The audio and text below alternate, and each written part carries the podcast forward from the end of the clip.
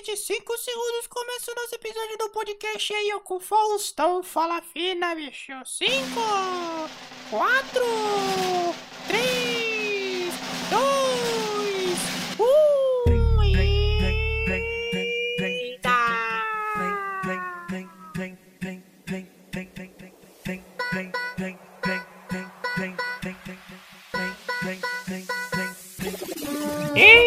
social media Faustão aqui, meu! Totalmente cagada a cabeça desse, desse podcast. Tirando as brincadeiras, ei, social media Marcos aqui para mais um episódio do nosso podcast sobre comunicação, marketing e negócios que vai ao ar toda quinta-feira ao meio-dia, como você já sabe. Se você não sabe, já fica atento, segue a gente por aqui, porque toda quinta-feira ao meio-dia tem um episódio novo sobre o podcast e social media, que eu já falei, comunicação, marketing, negócios é a, a, conversa por aqui. E no episódio de hoje a gente vai conversar com a Carol Jimenez, ela que é publicitária, ela que já trabalhou na agência Publicis, ela que já trabalhou na agência Ogilvy, então ela já tem uma experiência brutal para falar sobre como trabalhar em empresas grandes e também que atualmente ela trabalha no Banco Safra. Se você não conhece o Banco Safra, vá conhecer agora, pesquisa na internet, porque é um dos maiores bancos do Brasil. Eu sei que não tem muito a ver, mas os donos desse banco são são pessoas que têm casa do tamanho de uma cidade, só para você entender o tamanho desse banco para o Brasil. Então ela é uma pessoa que trabalha há muito tempo com publicidade, tem uma experiência gigante. Você vai ver no episódio toda a experiência dela, tudo que ela passou é muito rico, coisas assim que quem não tem experiência no offline, como eu, eu não tenho experiência no offline, eu tenho experiência no digital. Eu já fiz coisas para offline, mas sempre coligado com o digital. Então é muito bom trazer pessoas que têm as duas experiências ali de trabalhar no offline, de trabalhar no digital. E também, claro, a Carol vai falar sobre como é trabalhar como gerente de projetos no Banco Safra, que é uma das profissões que eu ainda vou fazer episódio só para falar delas aqui, só para falar dela. Dela, eu disse delas porque são três profissões que eu vejo que podem ser o futuro. Eu vou fazer um episódio do podcast aqui sozinho só para falar dessas três, tá? Para que você não fique tão curioso agora. Claro que você vai saber o que é gerente de projeto, mas mais pra frente vocês vão saber quais são as outras duas. Então já prepara a pipoca porque o papo vai ser maravilhoso. Mas antes de você comer a pipoca, eu quero falar sobre o curso Criando Estratégias como Social Media. Plim! Já bateu ali o, o, o barulho do cifrão, com certeza já fez ali para você também. Por que, que eu tenho que falar sobre o curso Criando Estratégias como Social Media? Primeiramente, esse curso é pensado no formato profissional T. Marcos, o que é formato profissional T? Vamos lá, o que é um profissional T para ser mais exato? Profissional T é aquela pessoa que se aprofunda, que é especialista em um, é, um segmento só. Por exemplo, social media, certo? Vamos pegar social media como exemplo. Mas o que então você seria? O T seria essa barra vertical, que seria aquilo como se você estivesse se aprofundando. Imagine que tem uma terra, você está enfiando um ferro na terra. Isso seria se especializar, se aprofundar. E a barra na horizontal seria aqueles seus conhecimentos que são ali, não são 100%, mas são ali seus 50%, 60% sobre aquelas coisas que a gente sabe que precisa estar atento e se atualizando todo ano. Então, o que seria isso, Marcos? Primeiramente, por quê? Primeiramente, porque é legal. Mas vamos lá. Porque você não vai aprender só coisas voltadas para criação de conteúdo, você não vai entender só sobre é, persona, que é o que muitos cursos de produção de conteúdo te oferecem por aí, e muitas vezes, quando você precisa vender, você não entende como. E é isso que eu consigo, costumo bater tanto no meu perfil, arroba Marcos, nas lives que eu faço com os amigos e aqui nesse podcast. Por isso que eu trago profissionais de áreas diferentes para conversar com você que está escutando, para que você não fique achando que criação de conteúdo é ou realmente só o que interessa. Não, entender de outras coisas interessa. Só criar conteúdo vai chegar uma hora que você vai. Pode até vender, que é uma das coisas que eu falo. A criação de conteúdo ela vende realmente. Só que quando não vender? Qual que vai ser a sua tomada de decisão ali para entender que você precisa criar um outro método, que você precisa é, pegar isso que o cliente está fazendo e transformar em uma outra coisa, em outro serviço, em outro produto? Como que você vai entender isso? Então é realmente isso que eu venho trazer para vocês aqui. Então vamos falar por como que esse curso é pensado. Planejamento, estratégias de comunicação de marca, que já é uma coisa avançada que os outros cursos não têm. Planejamento de conteúdo, mensuração de dados e criatividade. Esses são cinco pilares que eu vejo que o social media precisa ser essa parte que vai afundar a terra que nem acabei de te falar. E aí, quando a gente vai para a horizontal, o que, que esse curso te agrega? Então, primeiramente, vamos lá. Ela vai te agregar em entender sobre Customer Success, que sim, o social media precisa entender sobre Customer Success, ele precisa entender o sucesso de cliente. Por quê? Por quê? Por quê? O que, que você precisa entender sobre o sucesso de cliente? Porque a gente tem um módulo de prospecção. E vamos supor que você que está numa agência está querendo sair para poder é, trabalhar ali como freelancer, para poder montar a sua agência ou para poder montar a sua urgência, que são coisas diferentes. Por que é importante então você entender sobre Customer Success alinhada à prospecção? Porque o sucesso do cliente, 98% das vezes, é mais importante do que ele, o que ele quer. Isso é uma coisa que você já pode fazer, mas você sabe colocar isso em prática?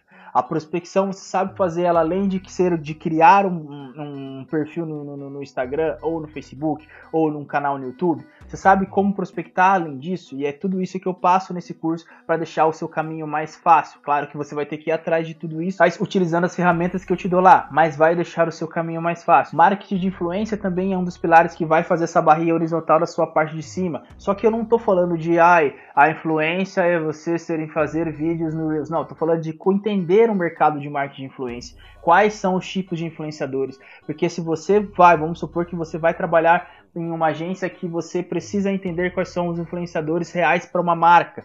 Você sabe fazer isso? Você já entende realmente que o influenciador não é aquele que cara que aquele cara ou aquela menina que faz muito vídeo ali falando sobre para as crianças, por exemplo. Não sei porque eu usei esse exemplo, mas só para que você entenda. Então, se você vai fazer uma campanha de marketing de influência para marca, você precisa entender se essa marca ela está realmente se esse influencer realmente fala para o público dessa marca. Então, será que realmente só falar ali que influência é aquela pessoa, por exemplo, a Pequena Lou, o Isaías, o Rafael Vicente, a Camila De Lucas, que agora está no Big Brother, realmente essas pessoas são os únicos influentes, você precisa achar o influencer certo. No curso eu até cito o exemplo do Whindersson, que ele não é para todo mundo porque não é para todo mundo mesmo e a gente precisa entender isso. Então esse é um dos outros pilares que tem do curso que são essa barrinha de cima que eu acabei de falar para você, certo? Outra coisa que eu tenho que falar rapidinho do curso aqui pra gente já ir pro episódio é que ele já está com preço defasado. Primeiro, porque ele está com o preço defasado com o que ele tem hoje, mas eu já tenho duas aulas que vão subir lá, que é pesquisa e mais dois, um módulo sobre criatividade. Então, o módulo de criatividade, que é um, já um módulo bônus, ele vai ganhar mais uma aula, que eu vou falar sobre princípio sobre mashup, sobre correlação de fato, que mashup é uma correlação, mas sobre outros meios de ser criativo com coisas que ficam difíceis que eu utilizo no meu dia para poder criar conteúdo para segmentos não tão iguais assim. E claro, para você que faz segmentos mais fáceis, como restaurantes, também vai te ajudar a criar esses tipos de coisas, coisas diferentes. Então esse é o porquê esse curso existe. Ele não é pautado em ganhar seguidores e vender, não. Ele é pautado em vendas, ele é pautado em estratégia de comunicação, ele é pautado para que você seja um social media para o resto da sua vida. Porque a gente sabe que nenhuma das coisas que eu falo no curso também, por exemplo, meu sobrinho de 5 anos já é um social media melhor do que eu, porque ele nasceu nativo digital, então ele vai ter todo o domínio das ferramentas e se eu ficar para trás, é, daqui 5 anos, daqui 10 anos, esses profissionais, essas pessoas que hoje estão com 15 vão estar com 25 e vão estar derrubando a gente. A gente precisa ter essa é, facilidade de entender criação, facilidade de entender planejamento, estratégia, de um jeito bonito de se ver. Beleza? Então é isso que eu queria falar sobre o curso. Acho que eu vou parar por aqui, porque a partir de agora, Marcos e Carol é com vocês. Vapu, vapu, vapu, Carol Jimenez, tudo bem, Carol? Como é que você tá? Prazer ter você Tudo aqui, uma honra ter você aqui. Como que você tá? Como que foi essa semana? Como que tá sendo os últimos esse tempo de pandemia para você? Oi, Marcos, tudo ótimo. Primeiro é um prazer estar aqui. Obrigada aí pelo espaço, pelo convite. Estou muito feliz mesmo. É, semana um pouquinho corrida, né? Conciliando aí trabalho com várias coisas agora do home office, pandemia mas estamos aí, estamos em casa. É, estamos na correria aí, estamos vivendo, né? Carol, é, eu vou fazer aquela pergunta tradicional que eu sempre faço. É, eu espero que você já esteja de pijama, com a sua Havaianas, com a sua cervejinha do lado, se você estiver bebendo, claro. E peço para que você se apresente, fale quem é a Carol, para quem está ouvindo aí, para a gente conhecer um pouquinho mais da Carol. Quem é a Carol? Conta pra gente. tô super em casa, tô aqui, ó, de, não tô de pijama, mas tô ó, de chinelo, água, super à vontade. a Carol, ela é publicitária, eu sou formada mesmo em comunicação social, me formei lá na Unisantos e atualmente eu trabalho com marketing no Banco Safra. É, passei aí por grandes agências, Publicis, Ogilvy, é, produtoras de tecnologia, como a Ponto Mob do Grupo Isobar. E hoje eu além de atuar no, no mercado como marketing, eu também concilio aí um perfil no Instagram chamado Ser Publicitária, que é onde eu tento trazer um pouco do meu dia a dia, da minha experiência para quem tem interesse pela área. Entendi, maravilhoso. Que, que baita experiência. É, uma delas eu até vou puxar aqui, porque você falou que trabalhou na UGIV, trabalhou na Publicis, e é uma das coisas, curiosidades que para quem não está nos grandes centros como São Paulo, é uma das curiosidades que essas pessoas têm, inclusive o Marcos aqui que está fazendo essa pergunta para você agora.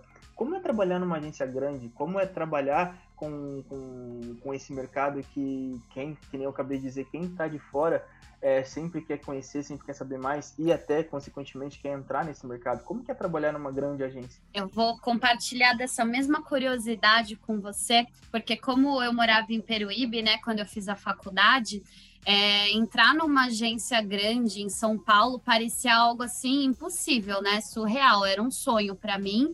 E a gente tem um pouco dessa imagem, né? Que, nossa, quem está no mercado em São Paulo, como que é atuar nessas grandes empresas.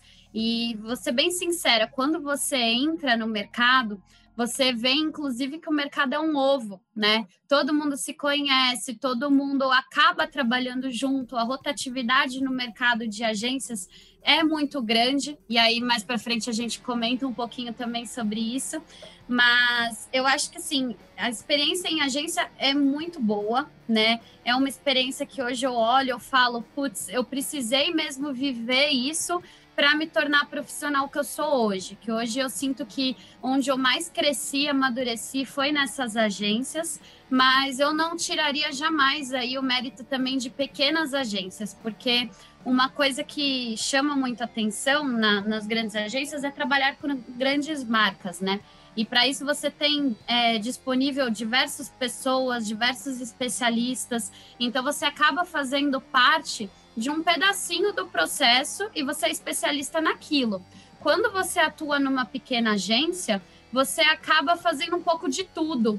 Então, assim, eu acho que as duas experiências são muito importantes. É, são coisas que eu sempre friso, porque tem muita gente que fala, ai, não vou trabalhar nessa agência porque ela é pequenininha. Mas, cara, às vezes você vai pegar uma experiência maior até do que na grande agência, ou vai chegar muito mais preparado para essa grande agência, né? Então, eu acho que as duas, assim, são fases super importantes para a gente. Mas aí, falando de grande agência, é, o fato da gente trabalhar com grandes é, clientes, tudo tem uma cobrança, tem uma pressão bem grande, né? Uma responsabilidade muito grande. Então, esse dia a dia, assim, é, dependendo da conta, o cliente que você pega pode ser leve, como pode ser aquele caos que você não tem vida para nada, né? O que é muito comum aí a gente ver no mercado. Entendi, maravilhoso. Acho que achei importante você falar essa questão da experiência da, da pequena para grande empresa, porque muita gente acredita que a pequena empresa, a pequena agência no caso, ou até mesmo pequena empresa, quando as pessoas entram em empresas para trabalhar, um exemplo como social media, é, é, é legal ter essa experiência e ter escutado você falar isso, porque muita gente negligencia esse passo e acaba chegando lá se especializando, que é legal também se especializar numa área, mas não conhece o que a gente chama de profissional T, que é profissional que tem algumas outras experiências que na hora que der aquela apertada, e a gente sabe que aperta mesmo na publicidade, na hora que apertar você consegue pelo menos ajudar ali com alguma, algum conhecimento que você tem, entre aspas, extras, eu estou fazendo aspas as pessoas não estão vendo aqui, mas achei legal você falar isso, e no finalzinho você tocou em contas grandes, contas de pessoas grandes. Eu vou fazer essa pergunta para você. É, é, mais tranquilo trabalhar com, com, contas grandes? É mais tranquilo trabalhar que nem a DPZT que trabalha com McDonald's? É mais tranquilo trabalhar com eles? Como que você pode é, dizer assim um pouquinho mais pra gente em cima disso que você acabou de falar? É tranquilo, né? Essa é uma pergunta que eu sempre faço. É, eu trabalhei em grandes agências assim, e aí eu atuei, por exemplo, na Publicisa, trabalhei muito tempo, assim, maior parte, quase os meus dois anos e meio, foi focado em Bradesco, que era o maior cliente da casa. É, cheguei a ficar aí três meses atuando com a conta de Habibs, e aí eu fiquei alocada dentro de Habibs. E aí, até vou fazer. Desculpe, desculpe. Nossa, não só esfirra. Cada reunião que eles faziam tinha também aquelas coxinhas do ragazzo. Nossa, Nossa gente. E foi bem na época que lançaram a italianinha. E aí, nossa, eles faziam as esfirras pra gente experimentar que sabor que ia lançar. Fotografia, então, quando tinha que. A gente era responsável por cuidar dos cardápios, atualização dos cardápios, e aí a gente tinha que tirar foto, né, de tudo. Nossa, era o dia mais feliz para mim, porque aí eu comia tudo, tudo que vocês possam imaginar, eu experimentei do Habib, sério. É muito gostoso. Tem, tem as vantagens, tá vendo? Mas aí, comparando, né, até, por exemplo, o Bradesco com o Habibs, que foram duas contas que eu atuei, muita gente me perguntava, poxa, Carol, mas por você estar tá dentro do cliente, né, que foi o caso do Habibs, como que é isso, né? Porque, nossa, como que você lida com o cliente, com o time, você fica bem mais exposta, você tem que ter aí um jogo de cintura, como que isso é feito?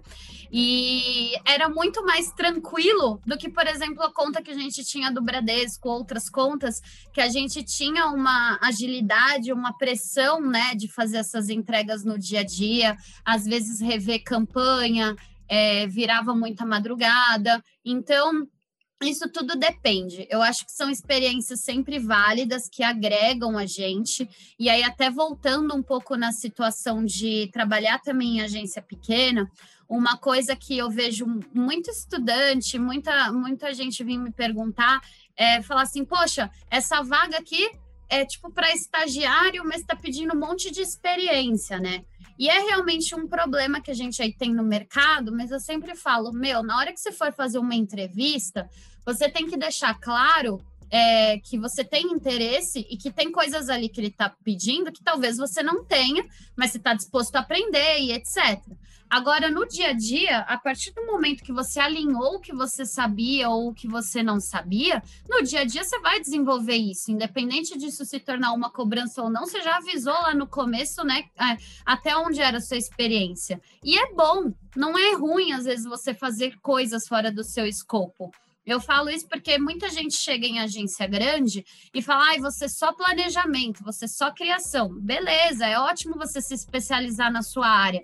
Só que não interessa, gente. Todo mundo da agência, isso de ponta a ponta, tem que entender do processo, porque você tem que imaginar que é uma engrenagem ali girando, né? Então, à medida que eu sou um criativo, eu tenho que entregar ali aquela arte. É, você tem que entender o que, que o planejamento falou, ou o que, que o cliente pediu, ou como que vai ser isso para desdobrar lá em RTV. Então, você entendendo o processo, você começa a entender a dor do seu parceiro. Então, assim, tudo bem que você não vai fazer o papel do outro, mas você entender, se colocar no lugar, facilita muito o dia a dia. Então, eu acho que isso é uma experiência que a agência pequena traz para gente. Eu aprendi muito nesse sentido e que você não vai fugir disso também numa agência grande, né? Pelo contrário, quanto mais você souber do processo, é melhor.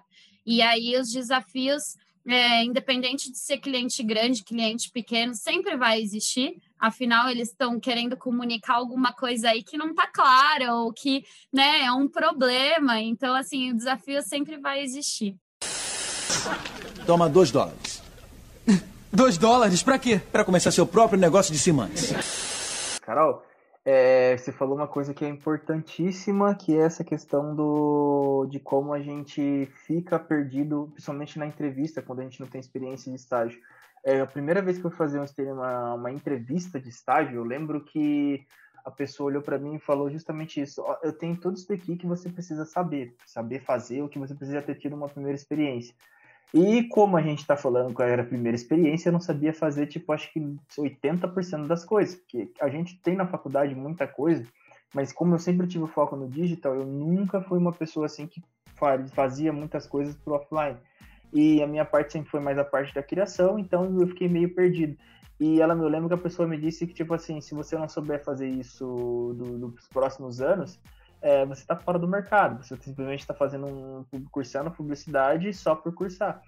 E isso foi uma coisa que durante muito tempo ficou na minha cabeça e eu achei legal você falar isso, tanto pro lado que você precisa é, aprender, como você falou que a questão de alinhar as coisas. Tudo que você fala pro seu contratante ali na hora, ele já vai estar tá ciente. E também aconteceu comigo depois que o cliente falou, que o cliente, que o contratante falou, depois de um tempo já que eu já estava no mercado, Ele falou, ó, você não, esses pontos que você disse que não consigo fazer, que você não consegue fazer, eles são cruciais, eu não vou poder trazer para você aqui. Mas a gente tem uma outra vaga e aí entra mais ou menos nisso que você falou, que daí ele já consegue te enquadrar em outro lugar, né?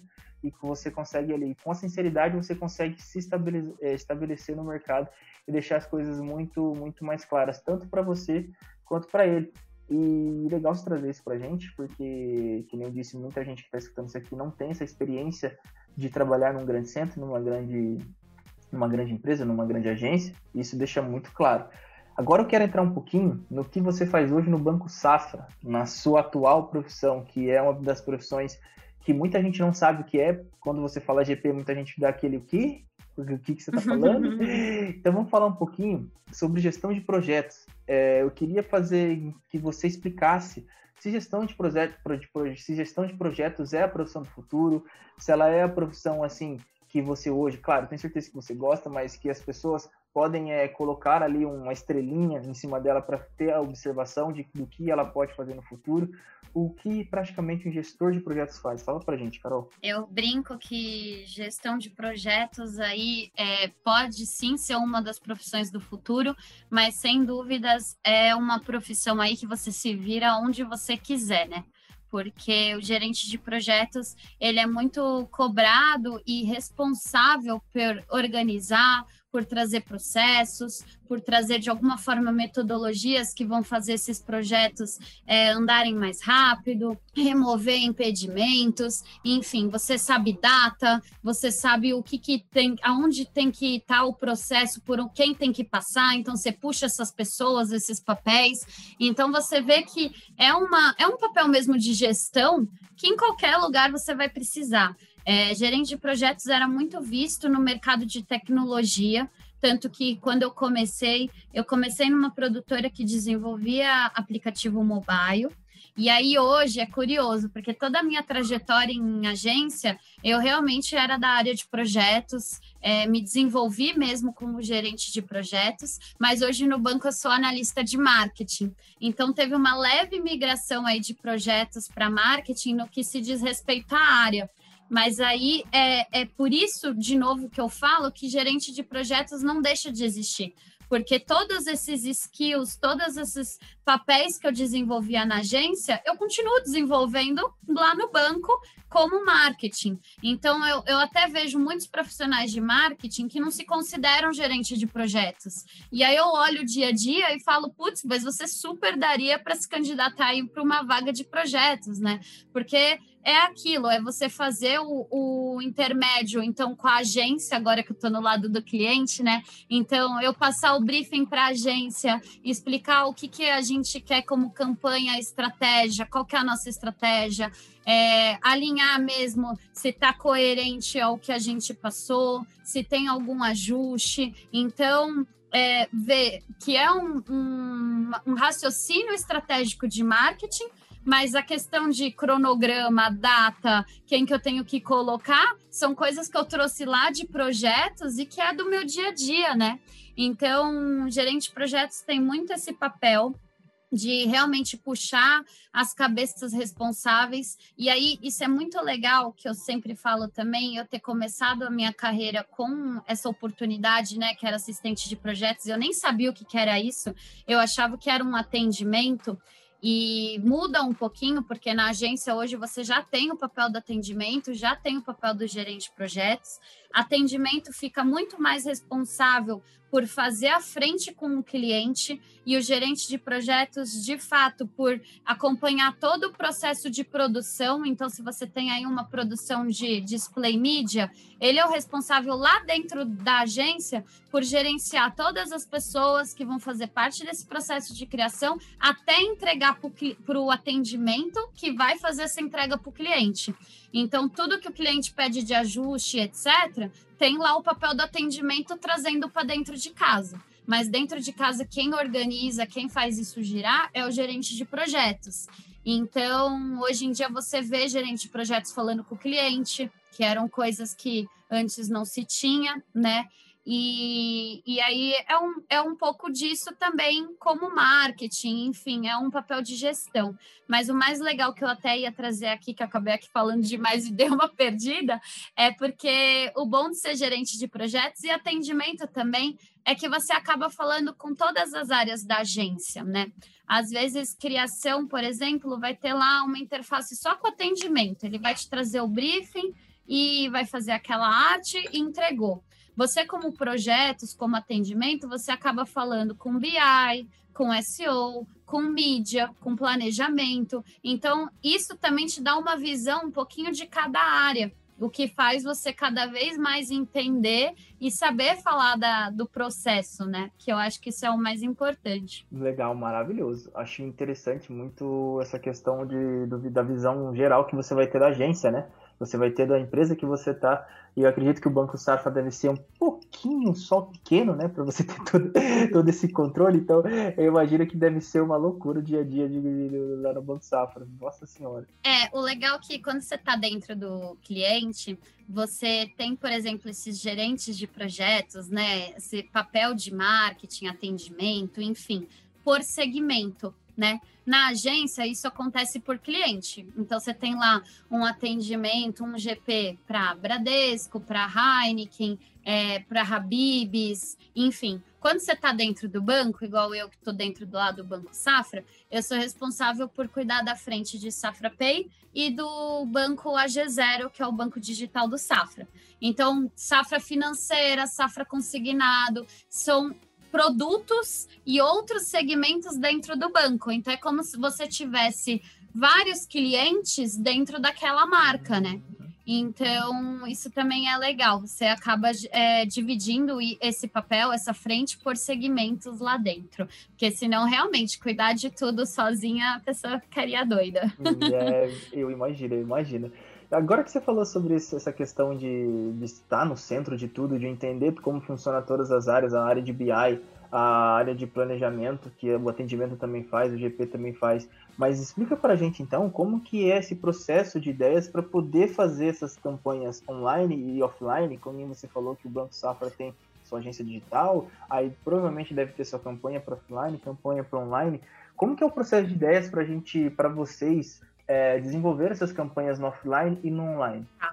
Eu vou dar aí uma visão macro no sentido de como funciona o processo mesmo, porque ele pode ter algumas peculiaridades quando você tem uma marca, um cliente, alguma coisa no sentido, mas o processo criativo é o mesmo, né?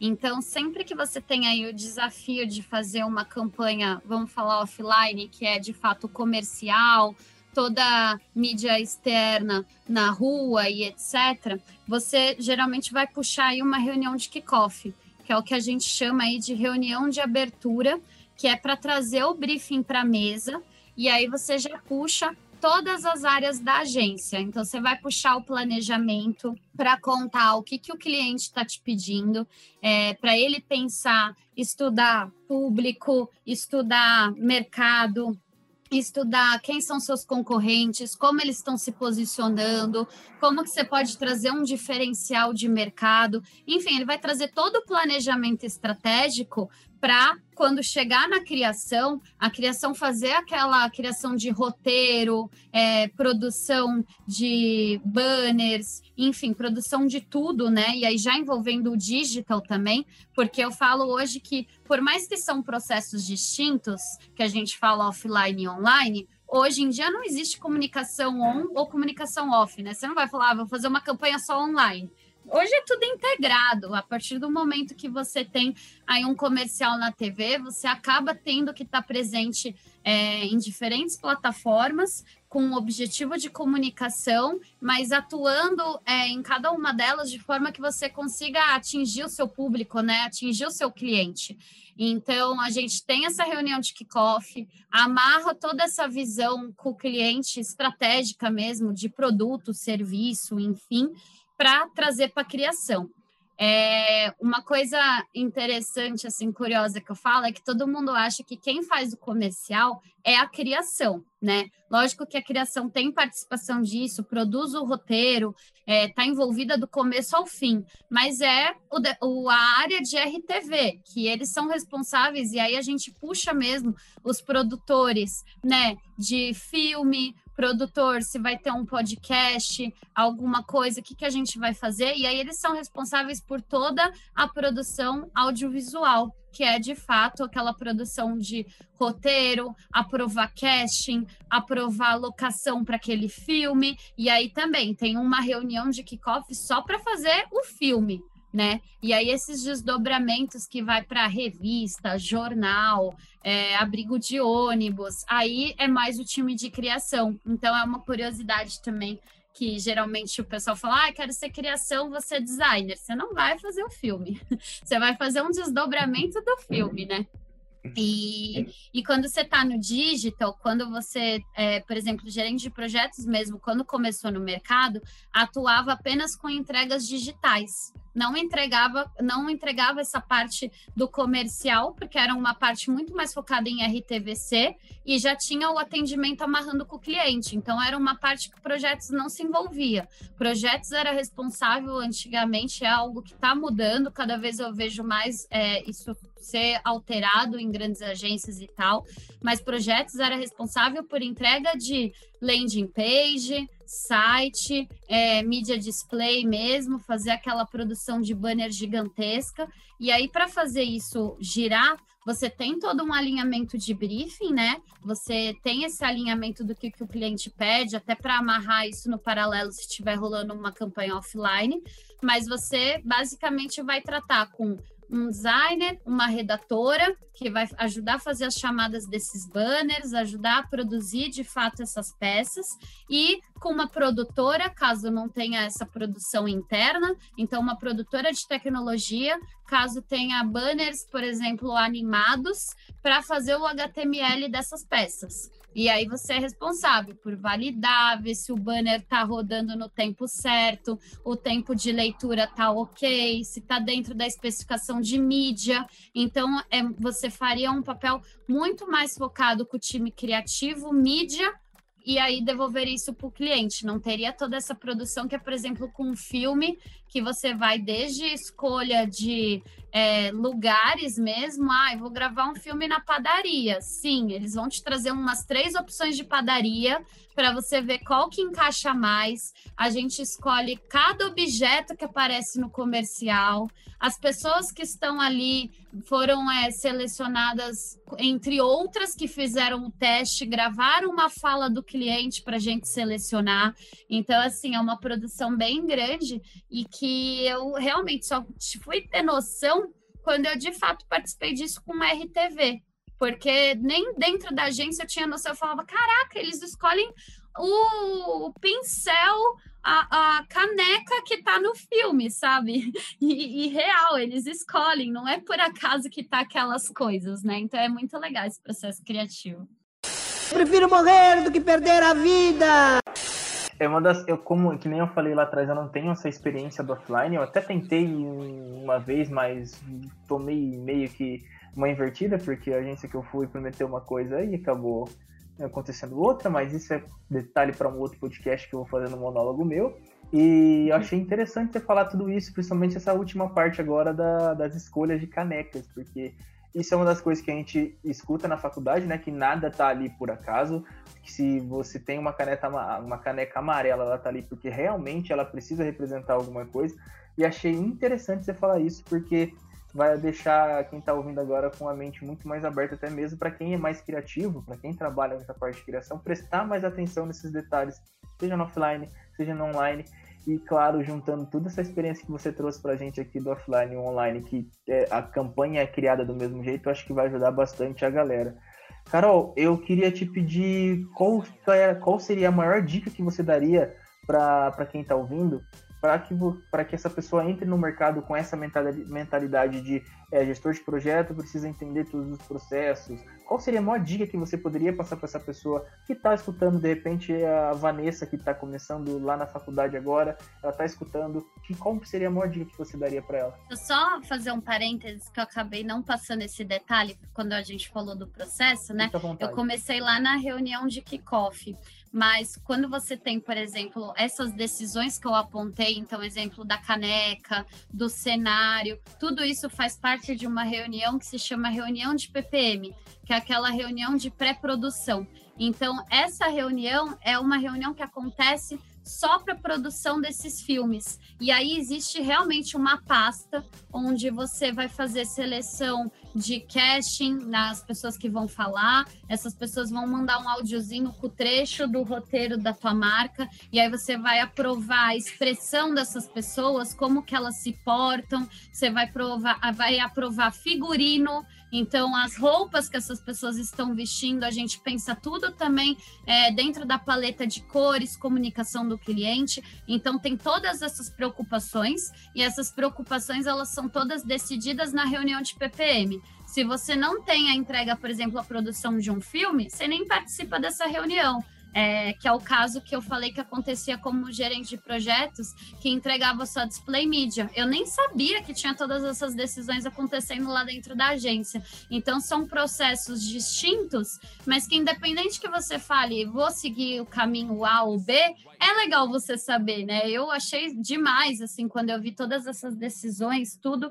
até para mim como profissional, foi uma coisa que eu falei, caramba, é realmente, assim, tudo muito amarrado com o cliente, tem uma estratégia por trás disso tudo. Eu só queria fazer esse parênteses, porque eu acho que é uma forma legal aí da galera que está começando e quiser entender mais como são essas decisões. Reunião de PPM é algo que vai trazer mais informações para eles entenderem esse processo. É, bora lá. É, então, falando aí agora para quem está começando na área, né, que você perguntou qual dica que eu poderia dar, né? Eu acho que assim, uma pergunta que eu recebo também bastante é, ai, não sei se eu faço publicidade, não sei se eu faço marketing. Caramba, decidi fazer publicidade, mas eu não faço ideia do que, que, eu, que eu vou, caminho que eu vou seguir. O que, que eu posso ser? Putz, quero ser designer, mas vou fazer publicidade e propaganda. É muito comum, porque quando a gente está aí decidindo uma faculdade, a gente mal tem certeza se é comunicação que a gente quer fazer, né? Eu mesma, quando pensei na minha faculdade aí, se eu queria fazer comunicação, eu fiquei, tá, quais são os cursos de comunicação? Jornalismo, RP e PP. Ah, então eu vou olhar entre esses três o que, que eu vou fazer. E aí na faculdade só tinha PP, fui para PP, mas nem tinha essa noção do que, que é publicidade, o que, que é marketing, é, quais os caminhos que você pode seguir. Então eu acho que são às vezes perguntas e ansiedades que a gente aí que está entrando no mercado a gente quer resolver de cara. E aí uma coisa que eu falo sempre, tá tudo bem, você está cursando a faculdade, você está entrando na área e você não saber o que você vai fazer. Tem gente que vai terminar a faculdade, e aí eu falo que eu fui essa pessoa, é, eu não sabia o que, que eu queria fazer, porque publicidade e propaganda, pelo menos, é, ele te abrange muitas áreas, ela te dá aquele leque. Então, você vai passar por planejamento, vai passar por mídia, o que é muito legal, porque você tem uma visão um pouco dos processos e de todas as áreas que a agência te traz, para você até saber qual o caminho mais ou menos que você quer ir. E aí, falando da minha experiência, eu, a única certeza que eu tinha é que eu não queria ser criação porque eu não sei desenhar nem no papel, quanto mais no Photoshop, não sei, não é um dom que eu, que eu desenvolvi aí para mim. Então, eu, aí eu comecei a, a, eliminar, né, dentro das áreas que eu estava vendo. Então, eu não queria ser criação, eu não queria ser RTV. Quais eram as matérias, né, ali da grade da faculdade que eu gostava mais? Sempre gostei muito de marketing, marketing promocional, planejamento, mídia, pesquisa. Então, eu tinha uma noção que eu queria me desenvolver por um lado é, ou de planejamento, no máximo mídia, mas eu queria ficar ali naquele meio termo. E eu tinha pavor de atendimento, porque eu falava, meu Deus, não quero falar com o cliente, é muita responsabilidade, o cliente vai me engolir e eu não sei falar com o cliente.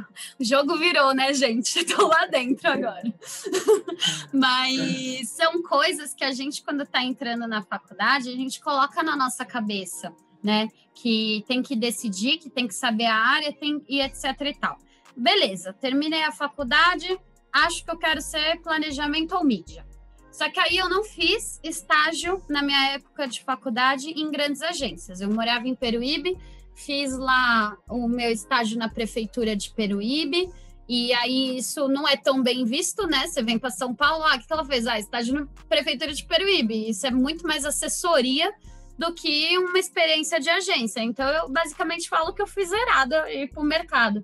E eu não tinha como é, minha mãe não tinha como pagar um lugar para eu ficar em São Paulo ou até mesmo em Santos, porque é muito caro para eu ganhar um, um, valor de um estágio, né? Então, meu cenário não permitia isso. E aí, é outra coisa que eu também falo. É, muita gente me pergunta, ah, que faculdade que eu faço? Qual que você acha melhor? E aí, de novo, parece clichê. E aí, eu tô, tudo que eu tô falando aqui são as perguntas mesmo que a gente, como estudante, faz, né? É, parece clichê a resposta que eu vou dar, mas quem faz a faculdade é você. Eu falei, se eu fosse fazer a faculdade que o pessoal me falava na época, que ah, você tem que fazer SPM, que é a melhor faculdade de comunicação. Lógico que é uma ótima faculdade, mas eu não tinha dinheiro para pagar essa faculdade. Eu ia estar até hoje esperando o meu sonho acontecer a faculdade que eu tinha é, oportunidade de fazer por onde eu morava, que eu peguei o fretado os quatro anos, era em Santos. Consegui pagar aí a Unisantos, é uma faculdade que eu morro de orgulho e que me deu condições de entrar no mercado. Então, eu acho que são perguntas que às vezes a gente se prende muito. Ah, se eu não fizer faculdade em São Paulo, eu não vou ter chances. Se eu é, não sei o que eu quero fazer, como que eu vou chegar à faculdade sem ter feito um estágio? Gente, se você tiver a oportunidade de fazer um estágio, óbvio que você tem que fazer. Quanto mais experiência, legal. Ah, mas eu tenho um trabalho hoje que não é da área. E aí eu vou deixar de ganhar o que eu ganho para fazer um estágio. Entende meu medo? Entendo. Você pode fazer isso? Você pode abrir mão desse teu trabalho? Ai, não, vai me complicar. Então, beleza, mas você quer ser publicitário? Quero. Alguma hora você vai ter que fazer alguma escolha. Né? Não adianta você sofrer por antecedência. Então, é, é muito isso que eu bato muito nessa tecla. É a faculdade que você tem que fazer, é a faculdade que você acha que dá para você fazer, e aí, dentro da faculdade, você cavar suas oportunidades, que é, meu, palestra, semana de comunicação, eu estava ali na primeira fileira, pegando o nome de todos os palestrantes, adicionando em LinkedIn, mandando e-mail falando que amei a palestra, perguntando se eu podia visitar a agência. Eu estava tentando criar algum meio de, de aparecer para o mercado, né? Então, hoje eu vejo pessoas fazendo curso, não sabe direito nem o curso que está fazendo. Então, eu acho que isso é muito. É, a minha maior dica é mostrar o teu brilho nos olhos. Eu acho que isso é muito importante. Eu realmente existe uma questão aí que é, até eu comentei esses dias, é um, entre aspas, preconceito, né? Eu acho que isso está mudando muito, principalmente agora com a pandemia, mas que pessoas que vinham de outras cidades, ah, não moro em São Paulo, não vou nem chamar para entrevista. E aí, uma estratégia que eu falo que eu usei é eu colocava o endereço de São Paulo, porque aí eu corria menos riscos de ser descartada por estar com o meu endereço de Peruíbe. Aí e a pessoa me chamava para entrevista e aí eu falava: olha, eu vou ser bem transparente com você, eu não moro aqui em São Paulo. Esse endereço é o endereço da onde, se você me contratar, eu vou morar. Eu tenho muita vontade, eu tenho condições de vir aqui para São Paulo, para casa da minha avó. Esse endereço aí é da casa da minha avó, mas eu sei que se eu colocasse Peruíbe, talvez vocês não iriam nem me chamar. Então eu estou sendo bem aberta, que se essa oportunidade rolar, eu tenho condições de vir para cá. Então você muda um pouco, sabe? Aquela aquela coisa. Então eu falo muito que é da maneira assim, não é mentir, é você realmente ser transparente, mas se você sabe que existe algum filtro, alguma coisa, Como que você pode quebrar isso? E é mostrando a sua vontade, porque tem gente que mora do lado do trabalho e você vê que está super acomodado, né? Tá, o, o mercado está carente de profissionais que têm essa vontade. E às vezes aquela pessoa que vai pegar um fretado, vai ficar horas no caminho para o trabalho, é aquela pessoa que, meu, tá cheia de ideia, tá se formando, tá aí querendo fazer acontecer porque quer uma chance. E aí hoje eu vejo é, isso desde quando eu entrei no mercado até hoje, eu vejo que é algo que mudou bastante, né? Hoje eu vejo as agências fazendo programas para pessoas de outras cidades, outros lugares, de faculdades que não sejam as mais conhecidas de São Paulo, dando oportunidade para essas pessoas, porque é um fato, são as pessoas que querem ter uma oportunidade no mercado e que realmente é, é as que acabam no final do dia mais trabalhando, mais fazendo acontecer. Então a minha dica é essa: é você ser você, é, independente do seu cenário, você fazer as coisas acontecerem e não ficar caindo no ouvido das pessoas.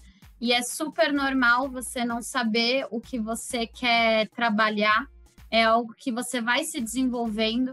Eu entrei no mercado como assistente de projetos, eu nem projeto sabia o que, que fazia.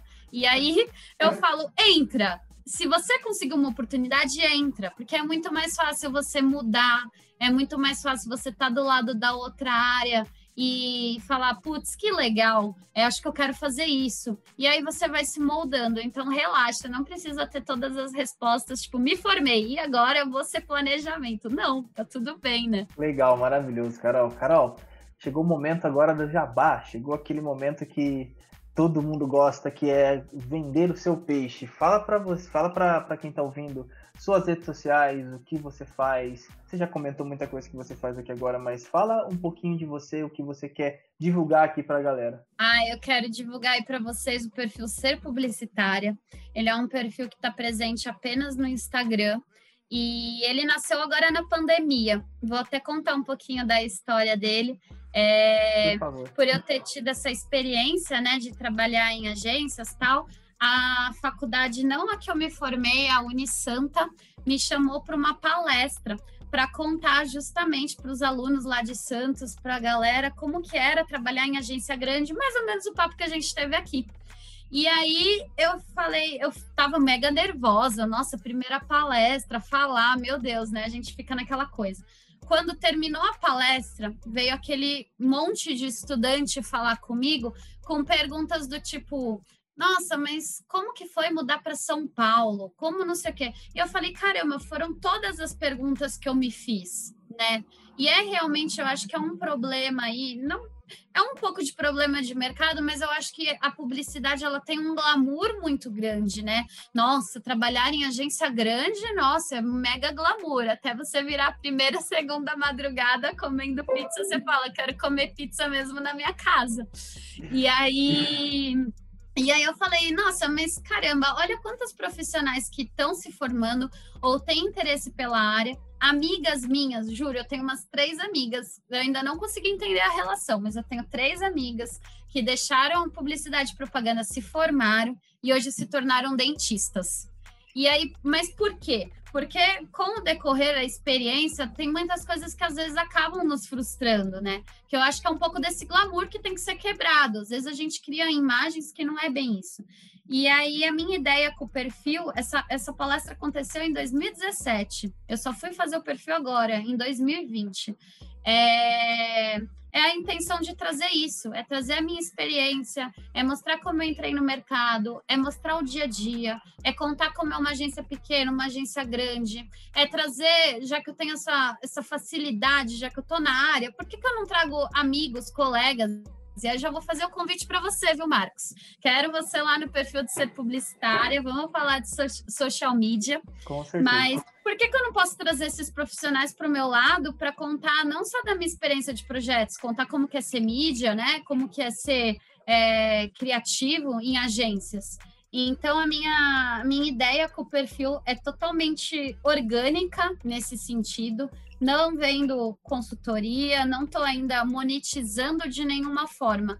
É só trazer esse conhecimento, é, trazer essa troca, foi algo que eu demorei muito. Eu confesso que foi um pouquinho de coragem mesmo, porque eu tinha muito receio, principalmente quando eu trabalhava em agência. Sempre tive essa vontade, mas eu falava: caraca, eu vou criar um perfil, a galera vai me olhar e vai falar: o que, que essa menina tá falando aqui? Tá se achando publicitária, não sei o quê. Mas quando você recebe uma mensagem de alguém que está entrando no mercado e falando: putz, caramba, você me ajudou muito, eu tava com esses medos, não sei o quê isso me toca muito, porque foi parte também da minha história, foi parte dos medos que eu tive. E olha aí, né? Estamos aí no, no, mercado, sou super suspeita, sou, sou super apaixonada pela nossa área. Eu acho que tem muita coisa que a gente se perde no caminho, se frustra, é, se chateia, são coisas que a gente tem que questionar, mas tem que trazer, tem que trazer para quem está começando também, justamente para não sofrer um choque aí, né? E, e desanimar. Então, a ideia aí é trazer com o perfil ser publicitária todos esses profissionais, todas essas pessoas que estão no mercado para falar ou para trazer termos publicitários. Eu tenho alguns posts lá que fala só de termos publicitários. Então, ah, o que, que é FII, o que, que é budget, o que, que é um key vision, o que, que é uma reunião de kickoff, que, que são esses termos que a gente fica falando, né? Então é, é uma forma aí de trazer um conteúdo, alguma coisa para a galera que tem curiosidade e interesse pela nossa área.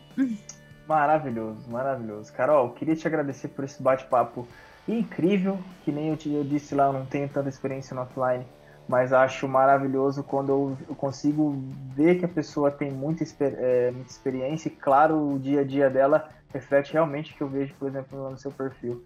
Acho que o convite está aceito para participar lá, já que você me convidou. Eu vou falar aqui no, no, no podcast, o convite está aceito. E eu espero que tudo na sua vida seja reflexo dessa sua experiência, seja reflexo de tudo isso e que você cada vez mais cresça como profissional. Super obrigada, Marcos, de novo. Foi um super prazer estar aqui com você hoje. É, eu tô me achando chiquérrima, gente, porque eu nunca gravei um podcast. Vou super falar. Já falei até pra minha mãe: minha mãe, mãe, eu vou fazer, eu gravar um podcast. Você vai cantar? Minha mãe levou um susto, né? Porque ela achou que eu ia cantar, ela ficou em choque. Aí eu falei: não, mãe, não vou te fazer passar essa vergonha ainda. Mas eu tô muito feliz mesmo, então, super obrigada pelo convite. É, não é conversinha, vou te esperar no ser publicitária, a gente vai combinar isso daí mesmo. E obrigada, obrigada mesmo. Foi uma delícia estar aqui conversando e, quem sabe, né, ajudando outras pessoas que estejam nos escutando. Maravilhoso, Carol. Obrigado mais uma vez. Acho que quem ouvir esse bate-papo vai ter uma visão bem macro e até micro também do que ela pode fazer na, na, na, com a sua carreira de publicitário, de jornalista, de RP, que nem, nem você falou aqui. Muito obrigado mais uma vez. Eu espero que as pessoas se sintam tocadas, porque eu fiquei aqui bem, bem, bem assim impressionado com o que você passou pra gente. Obrigado, Carol. Imagina, obrigada a vocês. Um beijão.